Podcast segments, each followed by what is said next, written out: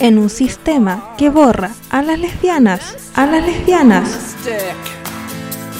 Nace el programa que busca lesbianas en todos los ámbitos y en todo el planeta.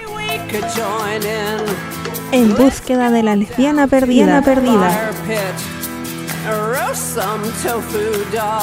Aventúrate junto a Victoria Rubio a buscar lesbianas perdidas en la historia.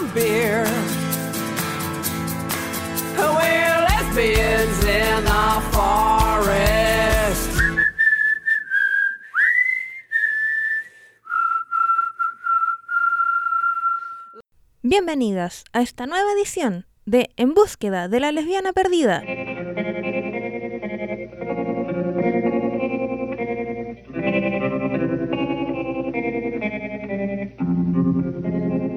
Soy Lesbi Lais, quien les guiará en esta aventura de hoy y en el descubrimiento de lesbianas.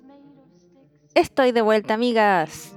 Así es, tu podcast favorito de lesbianas vuelve con una nueva temporada en este 2022. Así que para celebrar, comenzaré suave. O no tanto. Bueno, en este capítulo les vengo a contar sobre una escritora feminista estadounidense conocida por escribir el manifiesto Scum y por dispararle a Andy Warhol. Hoy les vengo a contar sobre la controversial Valerie Solanas. Valerie Solanas nació el 9 de abril de 1936 en Ventnor City, localidad perteneciente al estado de Nueva Jersey, en una familia desestructurada de inmigrantes cuyas raíces estaban en España e Italia. Según ella misma relató, sufrió abusos sexuales por parte de su padre durante la infancia y cuando tras el divorcio de sus progenitores fue enviada a vivir con sus abuelos, también recibió malos tratos por parte del alcohólico de, su abuelo. A la edad de 15 dejó su hogar y comenzó a vivir en la calle. A esa misma edad nació su hijo David, quien fue entregado en adopción. A pesar de vivir en la calle, terminó la escuela secundaria y tomó algunos cursos en la Universidad de Berkeley y en la Universidad de Maryland. Allí se licenció y comenzó un posgrado en psicología en la Universidad de Minnesota, que no terminó. Otros detalles de su vida hasta 1966 son confusos, aunque se cree que viajó deambulando por los Estados Unidos, mendigando y prostituyéndose. En 1966 se estableció en Greenwich Village, donde escribió un guion de película titulado Ups Your Ass, sobre una prostituta lesbiana que odiaba a los hombres y un mendigo. En 1967, Valerie le lleva su obra al artista Andy Warhol y le pide que actúe como productor. Warhol acepta y le pide el borrador para revisarlo. El borrador de la obra nunca regresó a Solanas. Obviamente Andy Warhol nunca tuvo la intención de producir la obra ni como obra teatral, ni como película, y el manuscrito se le perdió. Valerie empezó a llamarlo por teléfono, exigiéndole la devolución del borrador de Up Your Ass. Cuando Warhol admitió que lo había perdido, ella comenzó a exigir dinero como compensación. Warhol no le hizo caso, pero le ofreció un papel en una escena de su película I, A Man, por el que le pagó 25 dólares. En su libro, Poppins, Warhol escribió que consideraba a Solanas una persona interesante y divertida, pero el hecho de que comenzara a asediarlo hasta el acoso hizo que decidiera alejarse de ella. Bueno, Warhol, si me perdieras un manuscrito en el que me demoré años pensando y escribiendo, igual te llamaría hasta que me lo devolvieras, mínimo. Más si estamos hablando de una época en donde el manuscrito era generalmente la única copia. Pero bueno, sigamos. A finales de los años 60, Solanas escribió y autopublicó su trabajo más conocido, el Manifiesto Scum, una proclama que llama a la destrucción de los hombres. ¡Yay! Scum tiene diversos significados en inglés. Para algunos significa escoria, también simplemente mierda. Además, cada una de las letras tiene un significado que formaba un acrónico, Society for Cutting Up Men algo así como Sociedad para la Castración de los Hombres o Sociedad para el Exterminio de los Hombres. Sea como fuere, lo que Valerie Solanas decía en Scum era la búsqueda de una sociedad ideal en la que todos los hombres serían exterminados. La primera edición de Scum fue autopublicada por Valerie en fotocopias que ella misma vendía por las calles. Sin embargo, su buena aceptación hizo que Maurice Girodias, propietario de Olympia Press, le comprase los derechos de la obra. A cambio, le abonó 500 dólares, pero no volvió a rendirle cuenta de las ventas. Girodias vendió los derechos de Scum a otras lenguas sin abonar cantidad alguna a la autora o a su familia. Así que acá estaba Valerie, sin dinero, enojada con estos tipos porque efectivamente la habían estafado y engañado.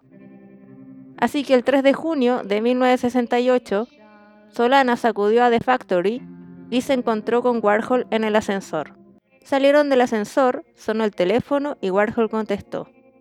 En la oficina también se encontraba Mario Amaya, crítico de arte, y Fred Huguet, encargado de The Factory. Después de varios minutos de conversación, Warhol dejó el teléfono. Entonces Valerie sacó un revólver y disparó dos veces. Warhol cayó al suelo e intentó protegerse bajo un escritorio, pero un tercer disparo le atravesó el cuerpo. Esa misma tarde, Valerie se entregó a la policía.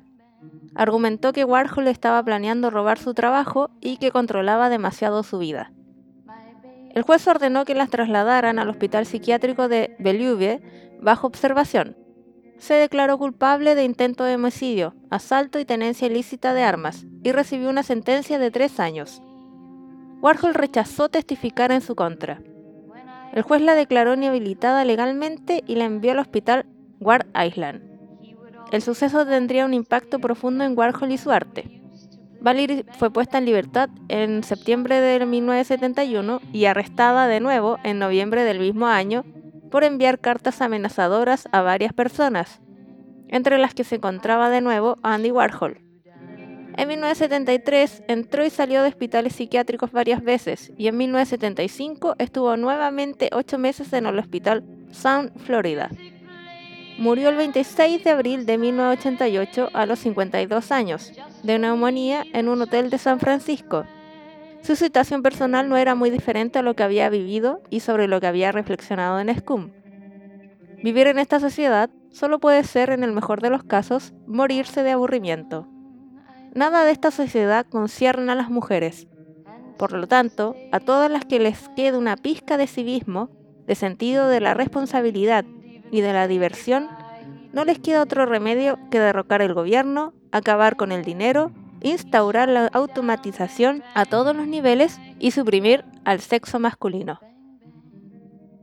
A finales de los 90, el guion de Up Your Ass fue encontrado entre el material de iluminación de Billy Name, fotógrafo de la Factory de Warhol entre 1964 y 1970. Warhol, no lo habías perdido, idiota. El manuscrito, que hoy en día pertenece al Andy Warhol Museum de Pittsburgh, fue la pieza destacada de la exposición organizada con motivo del 30 aniversario del atentado de Solanas. Tiempo después, el director Jules Kuat decidió llevarlo a cena y tras hablar con la hermana de Valerie, Judith Solanas, Up Your Ass se estrenó en San Francisco en formato musical, protagonizado por un elenco compuesto únicamente por mujeres. En el 2014 se publicó por primera vez en formato ebooks y desde esa fecha hasta ahora han aparecido algunas versiones en papel e incluso traducciones al italiano y sueco. Aquellas que tengan curiosidad pueden descargar desde Script y previo pago el original escaneado por The Andy Warhol Museum. Al final, Solana estaba lo cierto. Alguien quería hacer negocio con su obra.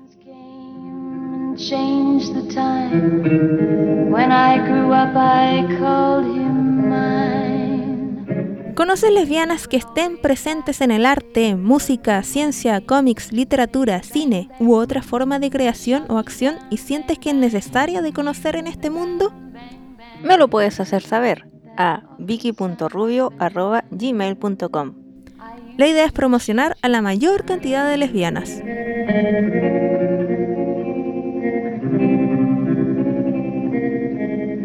Lamentablemente hemos llegado al final de nuestro microprograma. Les agradezco a quienes me escuchan siempre. Si te perdiste algún programa, puedes escucharlos por Spotify. Ahora ya están todos los capítulos. ¡Yay! Así que partiste a escuchar todos los capítulos que subí a Spotify, ya que eso me ayudaría mucho. Hasta la próxima semana.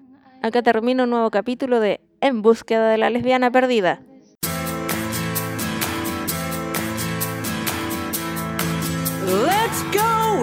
En un sistema que borra a las lesbianas, a las lesbianas.